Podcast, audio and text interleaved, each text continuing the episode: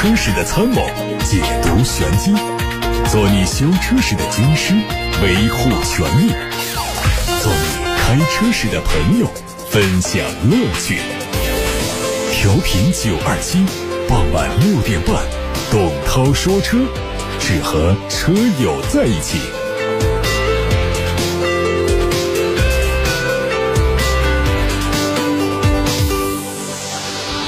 各位好，我是董涛，六点半到七点半，董涛说车的时间，欢迎把选车用车问题、把汽车消费维权发到直播间，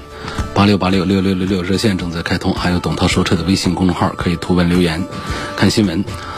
路透社日前发布了一则消息，说法拉第未来计划在中国开设工厂，生产一部分电动汽车，吉利将作为法拉第未来的合作伙伴，为它在国内提供制造服务。对此，吉利方面不予置评。但有消息人士透露，吉利正在和 FF 进行谈判，涉及工程技术和产能代工合作。此外，FF 可能会效仿百度富士康模式，利用吉利浩瀚 SEA 架构开发新车型。大众集团为了加快电气化布局，让奥迪和一汽又成立了一家新的合资公司，专门用来生产 PPE 平台下的全新车型，选址还是在长春。外媒披露，这个平台下诞生的第一款产品将会是奥迪 Q5 电动和保时捷 Macan，这两款车将在明年正式亮相，而国产的时间可能要等到2024年。奔驰全新 C 级旅行版的路试照片被海外媒体曝光，新车可能在今年一季度之内首次亮相。外观方面，前脸经过了熏黑处理，有竖条幅式的进气格栅，侧面造型修长，车窗装饰有镀铬装饰条，车顶有银色的行李架。内饰方面，预计用全液晶的仪表盘，全新 S 级同款的大尺寸嵌入式中控屏。新车可能会提供轻混版、插混版。轻混版的动力是由一台 2.0T 发动机和48伏的电气系统组成。海外媒体曝光了一组宝马。全新二系酷配的路试照片，它基于宝马的后驱平台。外观方面虽然没有采用和同门大哥四系相同的大嘴格栅，但是采用了更夸张的空气动力学套件，整体视觉效果更加运动，更具有现代气息。在动力方面，可能会提供 1.5T 和 2.0T 两款，未来还会推出用 3.0T 直列六缸发动机的 M2。奥迪的全新纯电动轿跑。一创 GT 在国内的路试照片已经出现，会在二月九号做首发，最快在年底之内国内上市。它基于保时捷 Taycan 相同的 G One 平台，前脸配备大尺寸的六边形的蜂巢式的格栅，而矩阵式的 LED 大灯组还带上了闪电式的日间行车灯，侧面是溜背的设计，搭配无框车门，有非常强烈的运动感。动力方面配备的是前后两台永磁同步驱动电机和 Quattro 四驱，最大功率有四百三十千瓦。它的最大续航里程只有四百公里，另外后续还会推出 RS 版本。有媒体报道说，吉利星瑞将推一款名为“豪华家”的新车型，它的定位是目前的豪华型和尊贵型之间，主要是在配置方面有一些升级，售价是十三万二千七，动力继续用二点零 T，匹配七速湿式双离合变速箱。比亚迪秦 PLUS 到店实拍图在网上曝光，它基于全新的 DMI 平台，可以提供一百二十公里和五十五公里两种续航。外观方面沿用了经典的设计语言，前脸配大尺寸的格栅，内部是点阵式的设计，提高了整车辨识度。车尾是贯穿式的尾灯，做了熏黑，灯腔里加入了飞车标的设计。而内饰方面采用的是环抱式的座舱，全系标配十点一英寸的旋转大屏、LED 大灯、倒车影像，还有手机车钥匙、无钥匙系统等等。顶配车型在这些基础之上，还增加了十二点八英寸的旋转大屏和氛围灯。一汽大众捷达品牌官方传出消息，捷达的 VS 五、VS 七将在今年迎来产品升级，推出三十周年纪念版和奥运冠军版，将在外观、内饰、科技配置方面做升级。官方表示将会有令人惊喜的变化，产品力也将大幅度提升，为用户带来更具有价值感的体验。另外，还会基于用户更多个性化的需求，打造私人定制化的车型，充分满足市场多元化的用车需求。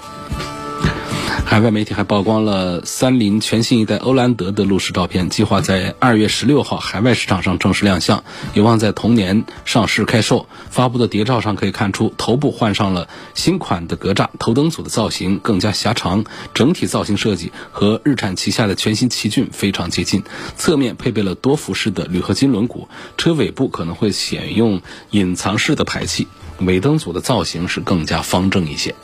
先看来自微信公众号的问题，有网友问：吉利豪越的自动变速箱是哪一个品牌的产品？作为家庭上下班用，偶尔外出旅游一下，这个大空间的车靠不靠谱？每年也就一万五千公里左右，长期持有。呃，吉利的车质量稳定性一般化，但车子确实是做的是越来越漂亮了啊。我觉得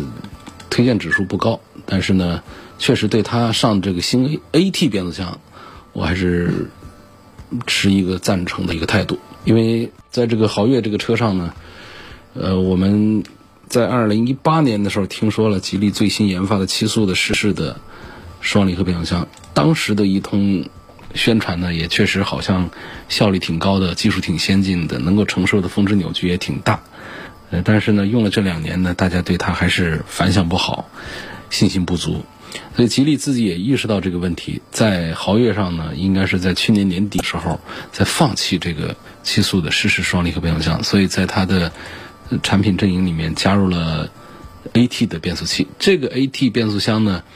呃，从哪儿来的？如果说厂家不宣传的话呢，那通常来讲呢，要么就自家干的，要么就是采购的那种小品牌的。如果说是那两个知名品牌的，比方说爱信的或者 ZF 的，那肯定一般都会说出来的，因为这两个品牌的变速箱是给大家信心的。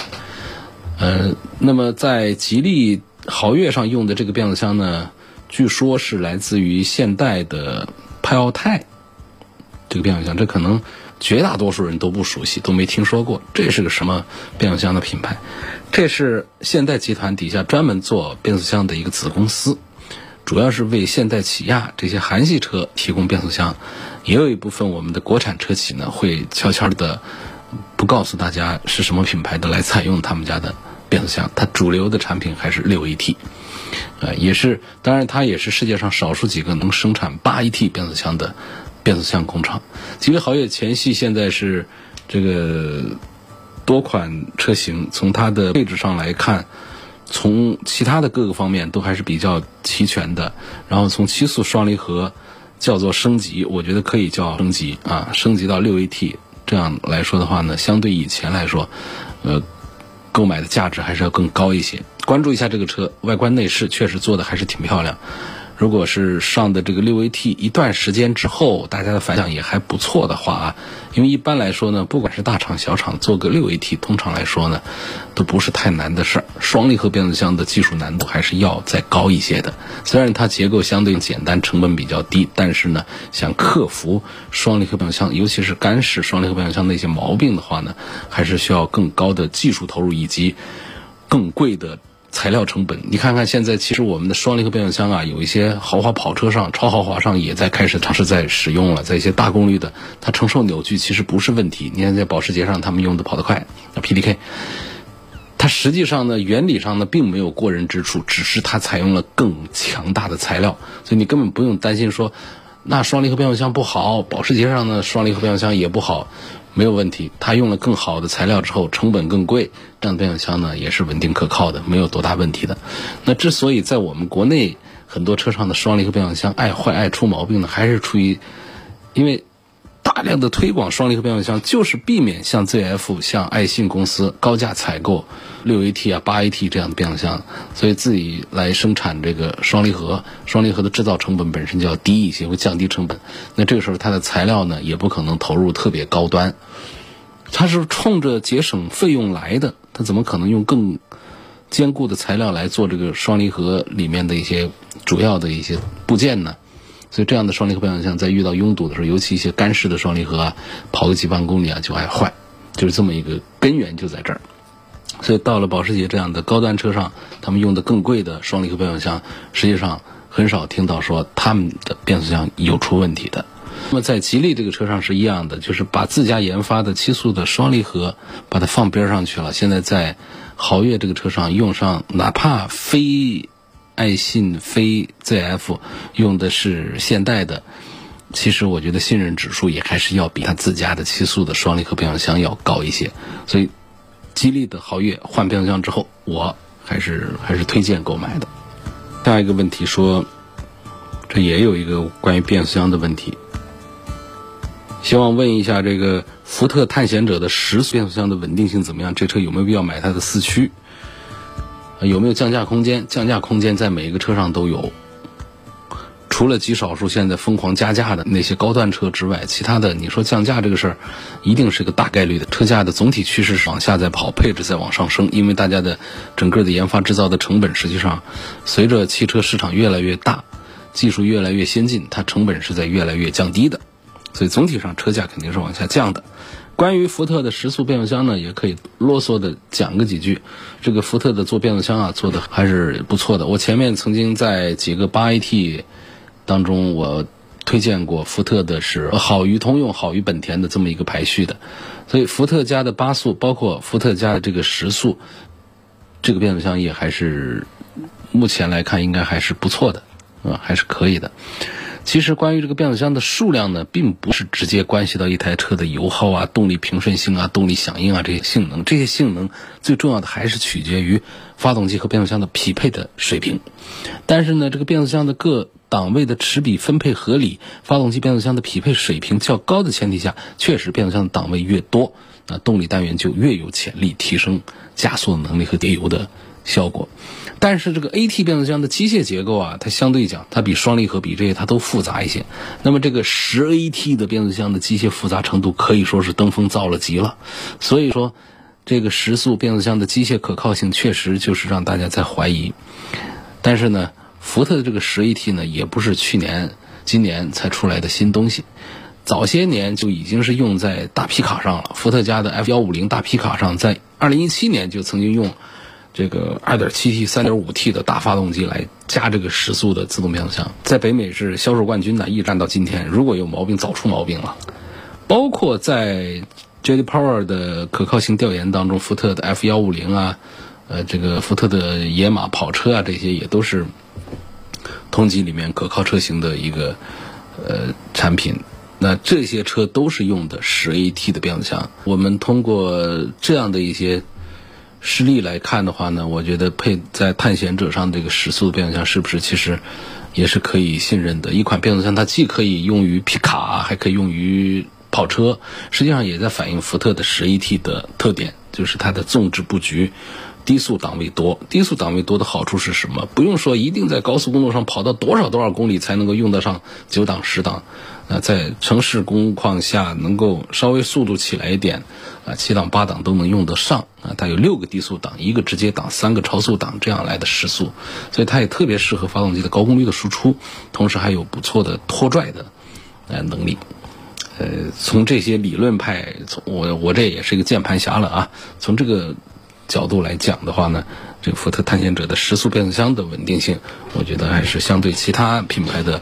多档位变速箱来说，还是它更可靠一点。下面找一个问题说，本田飞度这个车怎么样？直喷的会不会机油增多？有什么优缺点？能不能推荐？当然是推荐的。呃，我从厂家那边得到的一个信息是说呢，飞度这个车，别看它卖的挺好。厂家是卖一台亏一台的，因为飞度这个车的制造成本其实是比较高的，再加上营销成本呐，整个的渠道的成本之后呢，飞度的车并不挣钱。但是呢，本田它要这么一款经典的一个小车铺底，来提高本田的市场占有率啊，它的商标的露出率，所以它需要这么一个车。所以我们从本田现在这个飞度它本身降价过后，就是优惠过后的价格体系来讲的话呢。确实是这车估计也挣不了太多的钱，哪怕厂家在撒谎，那起码也是说在厂家内部讲这个车它是一个利润率比较低的一个车吧。所以从这个角度来讲，对于我们消费者而言，就属于是性价比较高的一个车型了。所以它在八万块钱左右买的这么一个外形小巧，但是空间也很大，然后动力虽然弱，但是比较节油，车内空间也比较好的这么一个车，作为日常家用，只要不是经常拿它怎么样开，也不大坏。只要不是说在高速公路上狂飙啊怎么样，室内的小的磕碰的话呢，也不涉及到多少安全的问题。那这么一个代步的一个入门的一个车，八万块钱还有多少更多的追追求呢？我觉得不应该再追求太多了。所以优缺点上呢，这个刚才这番话里面其实也都带着了。我觉得这个朋友也可以考虑买这个本田的飞度的。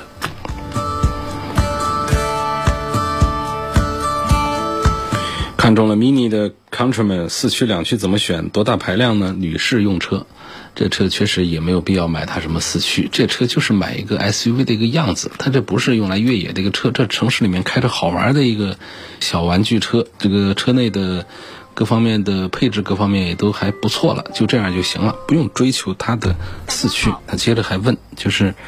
买它哪个排量好？它的 1.5T 和 2.0T 两个排量，显然应该买它的 2.0T 排量，不是因为它有多快，而是因为它是四口缸啊，这到时候卖也好卖一下。其实价格上。也没贵多少钱，买它一个两驱的，现在的官价是三十万过一点，三十万九千八。那你要买它的一点五 T 的，也得二十六七万这样的一个样子。那确实是在动力上也是要要强那么一丁点儿的。不过呢，这个地方呢，它还有另外一个点呢，就是稍微的提示注意一下。比方说，他买到四驱之后呢，往往它四驱配的是。八 AT 的变速箱，这也是一个让人纠结的点。按道理讲的话呢，买它的顶配区的话呢，二点零 T 就是一个四缸机，再配上八 AT，然后又带上一个四驱，这可能是更加完美一点的选择。所以这是对 Mini Countryman 的推荐，就是在排量上主张二点零 T，二点零 T 的顶配版本应该是更加完美一些。不过价格上要再贵上三万块钱，三十万出头买一个 Mini 的 Countryman。呃，在现在来讲，是不是一个性价比比较好的选择？恐怕并不是，因为现在的奔驰、宝马、奥迪家的这样的 SUV，在三十万出头，我们能买到什么样的车？呃，可能 Mini 本来就不是一个论性价比的一个玩意儿，说可能这个价位咱们随便开回一辆奥迪的 Q 五啊，这个实用性啊、气派啊各方面都要强一些。但是谁能赶得上 Mini 带给大家那种小巧的、可爱的、玲珑的感觉呢？无法取代。所以买这个车的时候呢？你干脆就看它的顶配算了，就不用太追求，啊，这个配置啊各方面的一些性价比方面的因素了，就买它一个开心，三十三万九千八买一个顶配的 Countryman，四缸机八 AT 四驱，一切全到齐。雷克萨斯的 ES 两百豪华版这个车怎么样？贵几千块钱，多了几样什么东西呢？什么无线充电，然后。外后视镜的一些调节，看还有一些什么，反正全是小的不能再小的一些小玩意儿，是不是有记忆座椅啊等等这些东西？我觉得看大家的需要吧。要我的话呢，我是不太看重这个这几样玩意儿的，这几样东西，宁可把那九千块钱再省一省，直接买它最低配的二十九万，二十九万卓越版，没带那些配置，再便宜九千块钱，买了个萨斯 ES 嘛，不就是咱们。图的是什么呢？这车它的故障率比较低啊，车内做工用料啊都比较的精致，比较舒适，就图个这个。你说你要它跑得快干啥？它跑快这悬挂也是软腿，也没啥意思。这车呢，就是我们买它三十万买的，二十九万买到它，价值感就还是很不错。因为看起来也就像个四十多万的一个车，我们就三十万以下就把它给买了，这是挺划算的。但是呢，现在呢。这个雷克萨斯把这个 ES 啊，就搁店里面就自己弄一些玩意儿，让它呃很很紧俏，好像没车，好像得加价，好像得排队。嗯，其实现在已经有媒体给揭穿了，说他们的楼顶上地库里面藏了好些个 ES，那就是通过这个营销的策略，让这个车稳赚不赔的，一直的稳定的畅销。一直这么搞下去，那么消费者呢这一头，如果这些信息不让大家知道的话，我觉得还是欺负咱们消费者，还是利用了信息不对称，用的营销的一些手段来来忽悠咱们消费者。我所以从这些角度的话呢，我就不推荐他们家车，不诚信、不诚实、不地道。沈先生在八六八六六六六六上问：近期是否有汽车团购的活动？过年了，这现在没工夫组织这些活动了啊！大家各自到店里去看看吧。开年之后肯定马上就要准备的，年一过完来了之后，九二七肯定超级汽车团购会又会开始跟大家组织福利车型。廖先生希望评价的是别克昂科威的 1.5T、皓影的 1.5T 和途观 L 的 1.4T 这几个车。嗯，首先说昂科威，现在我推荐它是越来越少。呃，早期刚出来那会儿，推荐它确实是比较多。那这这是一个什么样的一个道理？事情它总是在变化的。那大家听到我在节目里面是一年一年的不一样，是因为什么呢？车厂它每年推一点改款。一会儿把个变速箱给换了，一会儿把个发动机给换了，一会儿倒是没换什么，让一波消费者反映他这儿那儿有问题，所以它时间总是在变化，它变化变化变着变着，我在推荐车的时候，我也会出现倾向性的变化，所以不可能说这车一出来我是怎么推荐的，几年下来我一直坚持它，那除非它啥都不换，也没什么问题出现，啊，那么关于这个昂科威呢，也是说过很多次啊，一点五 T。配的是个什么玩意儿？七速的干式双离合变速箱，这是上汽通用家里面最不好用的一个变速箱。那买它的顶配怎么样？2.0T 配的是一个 9AT，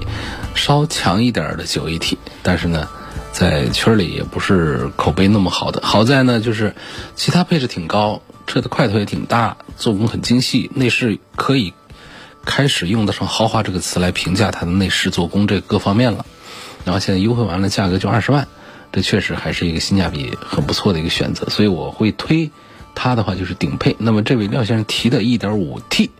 这就不是我的推荐范围，所以提醒这位朋友注意一下啊，1.5T 这个车是不做推荐。至于皓影呢，它不就是 CRV 啊，就是个 CRV，卖的还很不错，所以这个也是买它不会错多远。关于途观 L 1.4T，我是觉得不值得买的，因为它跟 2.0T 的最低配其实是一个价钱。1.4T 配的七速的双离合变速箱，这不是一个好消息啊！这个不是说最重要的，但是它现在这个 1.4T 呢，已经用的是七速的湿式了，这还强一点。关键就是确实在这个车上的动力 1.4T 啊，还是慢了一些，弱了一些。途观 L 有那么大个车，可以长期用，空间也好，可以在家庭里面啊，这个用的很舒服。所以动力呢，还是得有一个基本的保障。不买高功率，起码也得买一个低功率。那么最低配的 2.0T 呢，跟这个 1.4T 的实际上是一个价位，动力上要强得多，只是它在配置上少了三样东西：天窗、真皮和导航模块。中控屏有，就是没模块，就是没导航的功能。这个当然是不重要的。大众的导航功能本身就不好用，谁家的导航功能都没好用到哪儿去。一般都是我们的手机导航是最好用，只要有地方搁手机，一切都可以解决了。所以车里面有没有导航模块真的不重要。然后真皮座椅这个东西呢，这些十几万的车的真皮座椅，那皮料能好到哪儿去？也不是一个多么的不能割舍的一个事儿。皮料不好，有时候还不如我们的织布的座椅用的舒服。我们装一个好一点的座套啊，这车还显得更加家居家温馨。天窗我早就说了，在顶上拿油漆画一个都可以，没啥用那个东西。所以这个朋友的这个问题，一点四 T 我给打破。那同样价位，甚至还得好的话，二点零 T 的最低配价格可能还更低一些，只是少了几样舒适性的配置，动力上明显是要好很多。买最低配的二点零 T 的途观 L 才是正确的选择。那 CT 五买它什么配置好？还买低配就好了，低配的好，因为高配上去能够入咱们法眼的啊，就是。他们家底盘，因为凯迪拉克底盘还行的，它底下的这个悬挂的软硬调节啊、电磁感应悬挂这些东西，到了高配去了，呃，很少有。那其他的一些配置上基本上都没有，都没有的话，那其他的天窗大点小点儿，这也都不是个什么事儿啊。仿皮也好啊，还是什么呃皮和织物混搭也好，这都不是个什么多大个问题了。有那几样东西，我再强调，这已经有阵子没强调了啊。现在咱们买一个。豪华品牌的入门车也好啊，呃，还是我们的非豪华品牌的这个高配车车也好，有这几样东西呢，现在得注意，现在是大的一个流行了啊，就是一个是 LED 灯，这是一个。第二个呢，中间得有块屏，没多大用，反正放那儿它确实比天窗的装饰作用要强得多。这样的东西，两样东西啊，最好是能够把它给带上。然后是天窗和皮座，这四样东西，呃，可以作为选车的时候的一个参照的标准。但是呢，皮座可以放到最后一个来看，因为现在大量的厂家的这个仿皮啊，就非真皮的皮座呢，其实做的也非常好。反而说真皮呢，它要要上这个真皮的台阶儿，它就只好采购那种很粗糙的、很硬的。也到了冬天的时候啊，都手感特别不好的那种皮料。还不如说一个仿皮，甚至不如说咱们织布的座椅我们自己给加装一个好看的座套，我觉得这个可能会更恰当一些。好，给这位朋友的建议啊，凯迪拉克的 CT 五，你就可以买它的最低配。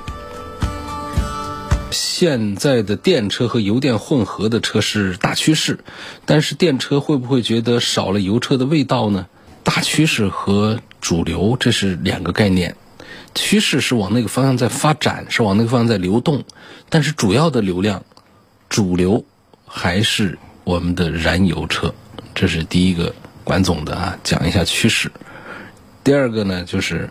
电车跟这个油车相比，确实开起来好玩啊，只有一点就是在特斯拉呀、比亚迪的一些车上，它讲提速快，搞得人。短时的，就是觉得很刺激的这种提速是有有这么一套的，就是快，很低的价格可以买到很快的车，这倒是其中的一点。但是总体上呢，从这个驾驶的有意思来讲，还是排量大一点的汽油车啊有意思一些。那现在你问这个电车是不是少了油车的那种味道？如果是高端的，它可以做的模拟的跟这个油车的驾驶的。感觉比较接近，有噪音也可以给你模拟出来，提速又比较快，然后整个的这个操控体系也可以调整的模拟的跟这个油车差不多，不是那么简单的像卡丁车一样那种，呃，像那个玩具车一样的那个电动踩下去，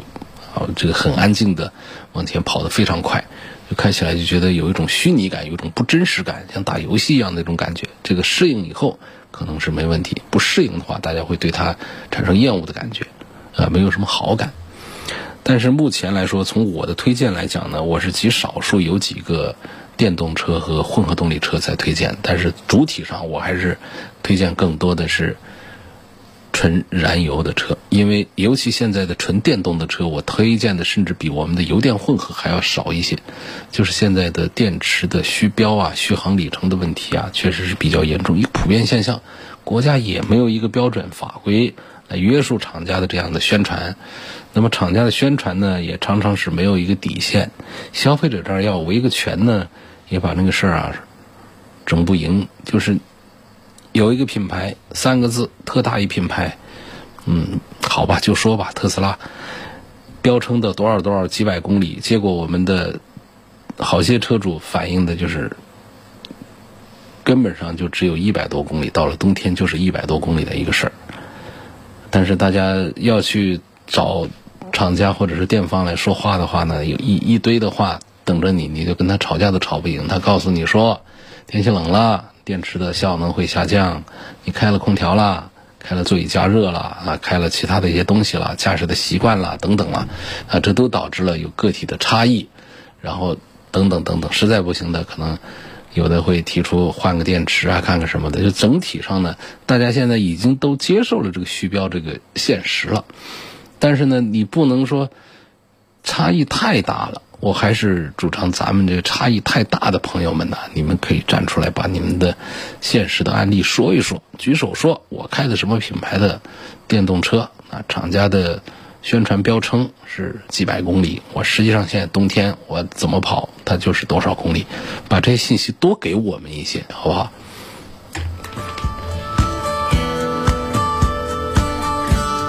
现在看八六八六六六六六，哎，这位网友说，听说汉兰达明年啊会有二点五排量的混动上市，二点零 T 的汉兰达现在就能买，希望主持人分析一下，我是该等二点五排量的混合动力版本呢，还是该选择二点零 T 的？